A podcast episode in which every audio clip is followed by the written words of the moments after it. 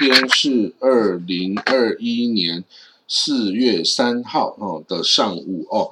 那我们看到第一则消息呢，是这个美国总统拜登啊宣布美国会取消对国际刑事法院了，就是 International Criminal Court 的这个制裁哈。那这个制裁是在川普执政的期间宣布的哦，因为这个国际刑事法院呐，这个他要调查这个美国啊，在这个。中东啊，包括在阿富汗地区哦的作为是否有违反这个哦战争罪哈？对对对，平民的造成的损害等等啊。那此外，这个国际刑事法院也将对二零一四年以巴这个五十天的这个战争呢，Operation Protect the Age 这个战争哦。那以色列跟巴勒斯坦方啊是否有违反战争罪行哦，将进行调查哦。那这个呃，这个所以这个川普啊，就对这个国际刑事法院的人员呐，就的官员呢，就进行了制裁哦。那这个当然是啊极不合理的一个做法，也不适当哦。那这样，因为你这样等于是也保护了这些哦。这个确实犯下战争罪行的这些人了，那所以呢，这个美国国务院的发言人呐，他说呢，这个美国国务卿啊，Tony Blinken 啊，礼拜五对这个哦，这个他打电话给以色列的外交部长啊，Gabi Ashkenazi，就讨论了这个地区的安全挑战啊，那对巴勒斯坦人的人道援助啊，及其。及以色列啊跟阿拉伯地区国家的关系正常化等等的议题哦。那川普啊去年帮助以色列啊达成了跟 UAE、巴林、苏丹、摩洛哥哦之间的关系正常化，那还有更多的国家要加入哦。那这个国务卿呢强调啊这个呃。就是现在国务卿啊，这个布林肯啊，强调以色列人呐和巴勒斯坦人应该享有平等的自由、安全、繁荣跟民主哈。那他也重申了美国对以色列的安全的坚定承诺哦，并呢加强了，并期待要加强美以伙伴关系的所有层面的这个合作哦。那呃。不过呢，这个华府哈仍然是哦强烈的不同意哦这个国际刑事法院在阿富汗呐跟巴勒斯坦地区啊的这些呃调查行动啦。但是呢，他是 anyway 还是解除了制裁哦，那也这个不挑战这个国际这个法院哦。那在美国和伊朗的这个针对谁先回到核武协议的这个案子上哦，伊朗啊似乎有这个哦，伊朗似乎有意哦，在这个礼拜四号的时候，伊朗似乎有意重启这个谈判，就是等于是他愿意先让步的意思哦。因为呢，礼拜四晚上啊，这个伊朗啊宣布将和英国、法国、德国、中国、俄国啊举举行线上会议哦。来讨论了是否跟美国怎么样重回二零一五年核协议哦？那这些国家哈，这些不管英国、法国、德国、中国、俄国啊，这个不管你是不是邪恶轴心国家哈，基本上对于伊朗非核化哦，都是赞成的态度哦。那对于这个美国这个国务卿 Antony Blinken 来说啊，当然这是一个好消息哦。这个伊朗哈，他似乎愿意啊。来回到谈判桌上哦，那伊朗曾经说过哈，现在所需要的就是只要你美国取消所有经济制裁，伊朗哦就会恢复这个回到二零一五年核协议的这个道路上来哦。那呢，这个当然他哦就会把这些浓缩铀啊等等哦，这浓缩这个设施哦，核武设施啊，通通给交出来了哦。那当然，这个呃，到底两边哦，到底为了谁先回去哦，已经卡关两个月的时间哦，说这个是牵涉到面子的问题，然后那谁先回去，谁晚回去，就代表胜负的感觉哦。但是其实这个美，他们美国跟伊朗两个哈，基本上是同样的立场，就是他们都愿意回到。这个哦这个核武协议的架构下来哦，所以早点做，谁先做完谁完做，其实根本是无关紧要的是这个面子问题而已哦。那现在看起来似乎将有进展，那是一件好事哦。那另外呢，我们来看到啊，俄罗斯啊警告说，顿巴斯的冲突可能会摧毁乌克兰。好了，那这件事又是什么回事呢？这个顿巴斯哦，它是在乌克兰的东部哈，跟东部就是呃靠俄罗斯的领土那边哦，这个有顿巴斯跟卢甘斯克这个两个这个区域哦，就是从，因为它里面有比较多的恶意人口啊，所以它现在是处于在俄罗斯支持下，从乌克兰。分裂出来，嗯，这样的一个状况哦。那当然，二零一四年开始哦，一这个俄罗斯啊，把这个乌克兰的这个克里米亚半岛哈，也经过这个哦，这个武装冲突跟这个公民投票之后啊，把这个乌克里米亚给收回这个俄罗斯所有哦。从那个时候啊，就已经。这个俄罗斯跟这个乌克兰呢，就已经交怨迄今了，而且是冲突双方的冲突哦，是到现在都完全没有结停止，而且国际社会呢，包括联合国也都通过决议啊，制裁这个俄罗斯侵略这个哦乌克兰哦，这个这个是这个俄罗斯跟啊这欧美国家的。立场啊，他们认为是乌克兰哦，这个是被这个俄罗斯侵略的受害者哦。那当然，对于这个俄罗斯来说呢，这个乌这个克里米亚哦，是这个之前俄罗斯沙俄帝国时代哦，这个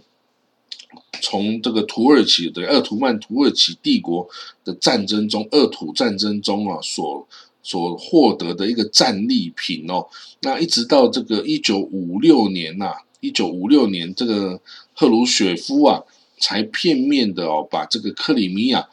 这个从这个管辖权从俄罗斯联邦移转给乌克兰联邦哦，那所以呢，这个里面的人哦，基本上还是比较认同自己是俄罗斯人，而不是乌克兰人哦。但是 anyway，这个这个。俄罗斯在没有这个与乌克兰协商的状况下哦，直接强力的这个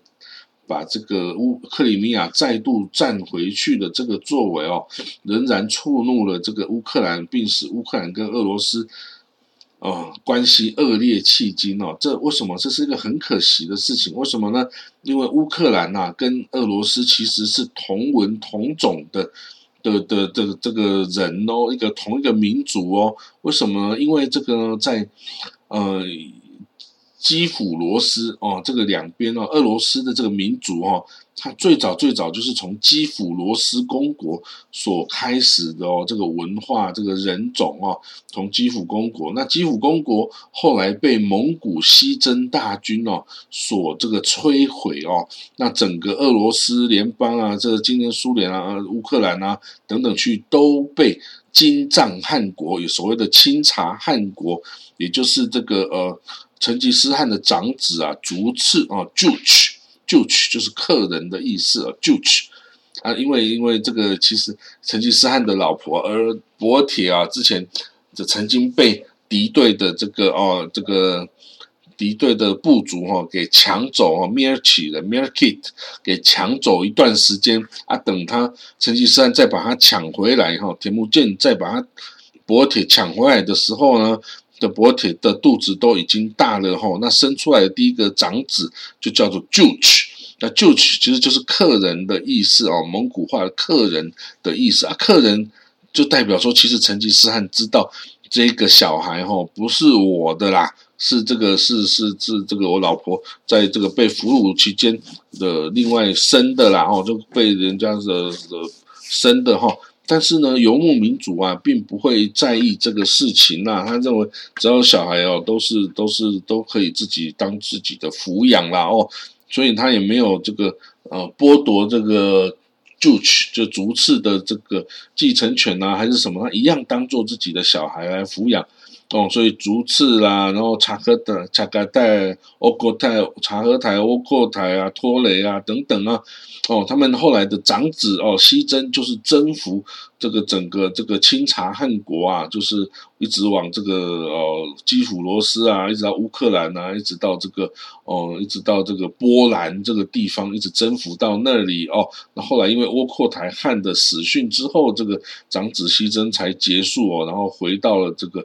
哦，这个东方，那这个留下来的清朝汉国大军就是竹次的这个家族哦，竹次的家族就是就是他儿子拔都哦，就成为这个金帐汉国，也就是清朝汉国的这个创始者啦。那那时候他们是统治整个欧这个俄罗斯土地哦，消灭了基辅罗斯跟几个公国之后呢？这个哦，俄罗斯人就成为蒙古人的附庸，然后等于是他的奴隶一样的哦，帮他征税啦，帮他统治人民啦，等等哦。那这个呃，一直到这个哦，后来这个蒙古衰退之后啊，这个呃沙皇哦，这个。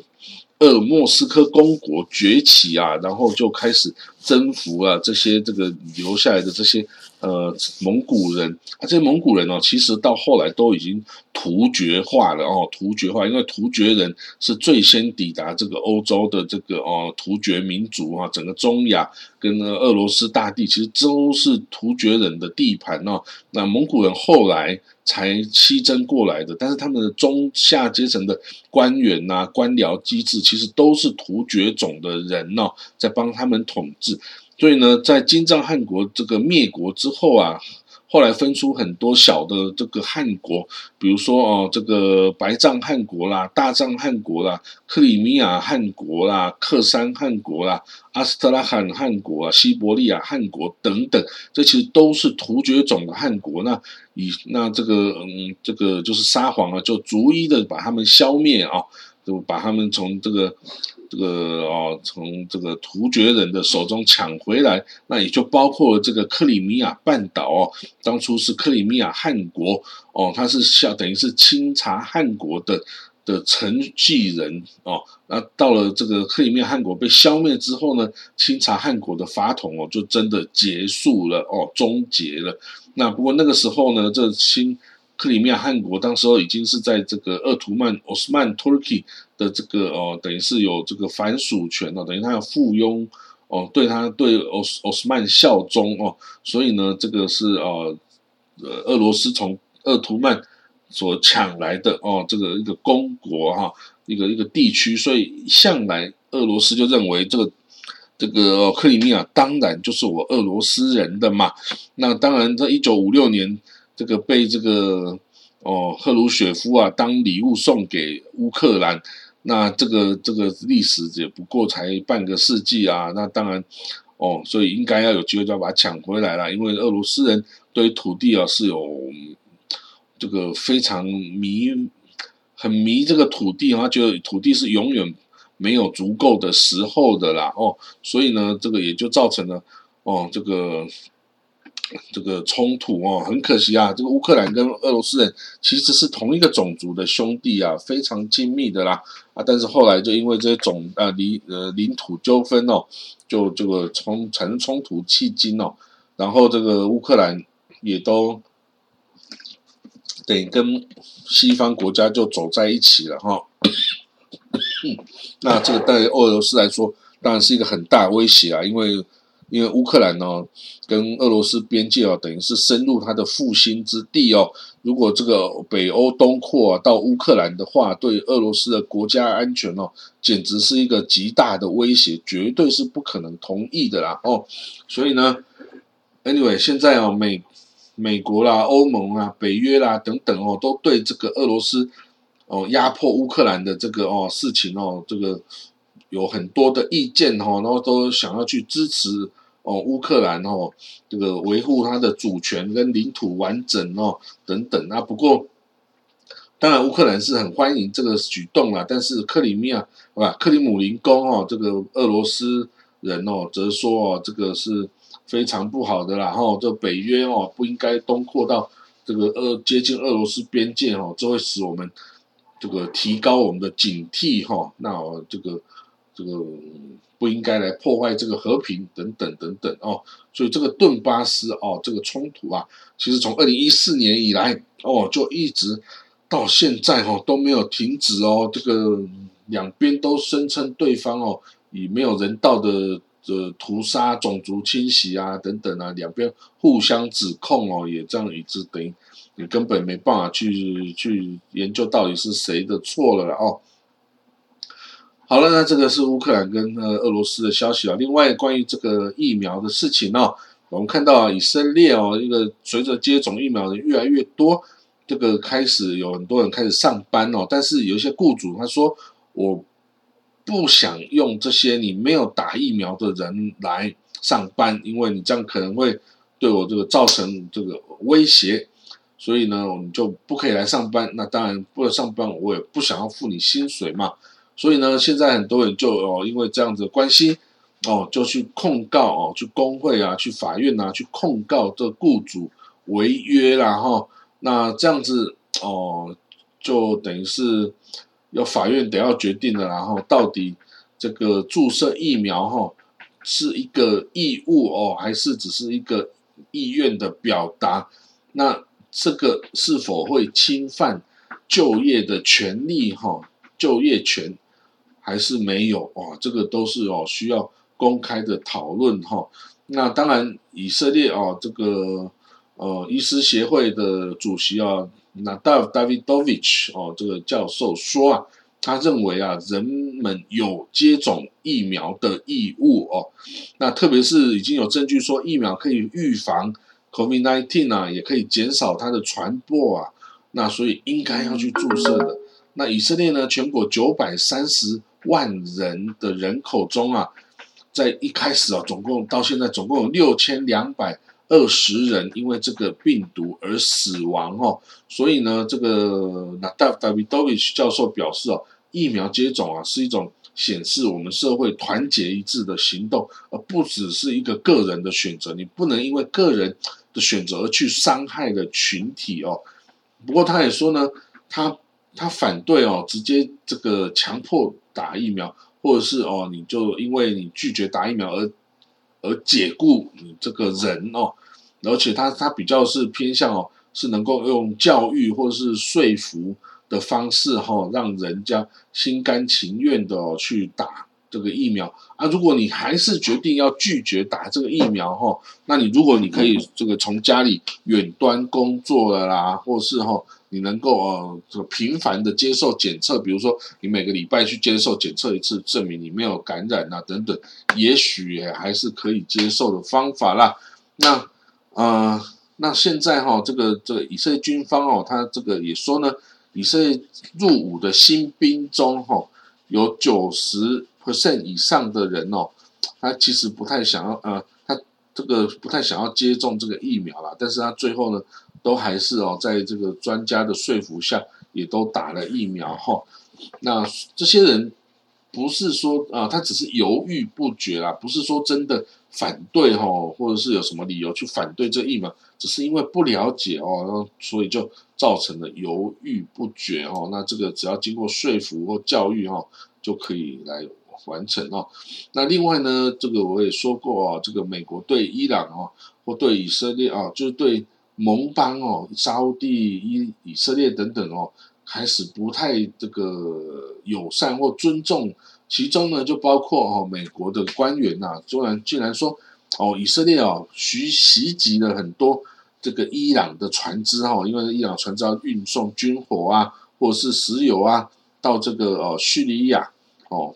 那这个以色列哦就会攻击这些船只哦。那当然呢，这个伊朗也已经开始攻击以色列哈，经过这个哦伊朗周边海域的船只哈，互相报复了。但是呢。这个在之前呢，美国国务院至少美国国务院是绝对不会对以色列去攻击伊朗的船只表示任何意见或反对的。但是现在呢，他已经说，哎，这个以色列哦，去攻击人家哦，好像带意思是说，哎，你因为你攻击人家，所以人家也攻击你嘛，那这样就没什么。就是说，不管我们支不支持以色列的这些立场哦，那的的以色列的做法哈，但是。呃，我们可以看得出来呢，以色列哈跟美国的关系哦，是好像真的有一点没有像以前那么的如胶似漆，那么的水乳交融了哦。就是美国已经开始会指责啊以色列的某些作为哦，那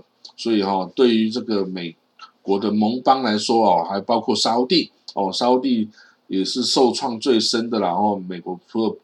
不拒绝再出售进攻性武器给他用来打击这个也门之外啊，还这个指责哦，这个沙地王储哦，穆罕默本·萨勒曼呐，他这手下的特工涉及了这个。New York Times 这个记者卡舒吉的这个命案哦，那另外啊，还 就是说哦，这个一呃，沙特阿伯的政府啊，有这个侵犯人权。为什么侵犯人权？因为这个王储啊，把之前有可能威胁到他权位继承的这个哦，这个的叔叔们呐，就是等于老王的小孩等等几个高阶的这个亲王王子等等啊，给拘禁起来哦。然后还这个等于是还要求用大额的金钱来这个交换他们的自由哈，所以对于美国来说，他说这个是违反人权的作为哦，所以呢等等哦，这个美国对沙地、对以色列等等哦的的作为哈，都比美国对待这些传统上敌对国家伊朗啊、叙利亚啦、黎巴嫩啊等等哦，这些武装团体等等，都还要更为严厉。哦，这也是我之前写的专专栏文章上说的，不知道发生了什么事，美国要对他特别的严厉。当然呢，我有另外的一个想法哈，这个也许是美国他的作为，就是说，也许我想要从哦，从釜底抽薪的把这个哦，这个邪恶轴心给整个销毁哦。诶，我什么意思？哦，这是我下一篇要写的专栏文章哦，就是说。美国干脆就直接对这些所谓的邪恶轴心，也就是俄罗斯啦、伊朗啦、哦这个胡塞政权啦、叙利亚阿塞德政权啦等等哦，这些或是甚至是委内瑞拉等等哦，这些传统上跟美国不友好啊，然后被美国制裁啊，被美国对付啊，以致他们要抱团取暖的这些哦，这个这些哦所谓的邪恶轴心国家哦，美国干脆就对他好。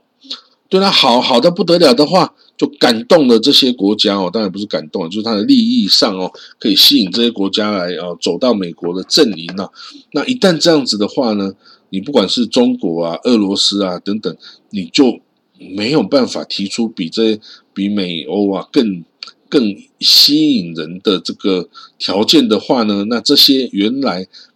这个被美国制裁啊、被欧洲制裁啊等等，而迫不得已加入。这个哦，这个邪恶轴心哦的国家呢，也许就跳到美国这边来啦。那这样子，俄罗斯跟中国就没有这个哦可以施加压力的这个杠杆力量，这个找到可以找到盟邦了哦。那这样子，我整对世界局势哦，也许是一个导致哦，但是也可能。我就说，它也是一个釜底抽薪哦，改变世界整个局势的一种方式哦。只是不知道川那个拜登哦，是不是真的有这么聪明呢？要做到这一件事情。如果这样一做的话，那整个我们可以看到整个国际形势将是另外一番面貌哦。不过当然，在这过程中哦，会有很大的代价需要付出啊，包括你对于传统盟友啊，你就没有办法那么样一心一意的支持他。哦，那你这个在对这些哦这些呃邪恶轴心国家的好的时候呢，你会造成全世界的不解啊，包括你对你这个嗯你这个国际警察到底是怎么干的啊？怎么是哦保护这个哦这个坏蛋啊？然后然后这个反而是哦这个对好的人好人没有保护啊等等，就受到很多的质疑。那现在我们还很难观察，因为美国拜登总统才刚上台嘛，我们会逐步的来看他的的外交行径到底是做什么目的。至少到目前为止，他的行为都非常的古怪啊，非常的怪异，跟以前呐是完全历任美国总统是完全都不一样的哦。他到底是失去了控制，还是他是故意要造成某些目的哦？这个。我是在呵 继续长期的观察中啊。哦，好，那今天就讲到这里了，谢谢各位，祝你有个美好的周末。哦我们明天见，拜拜。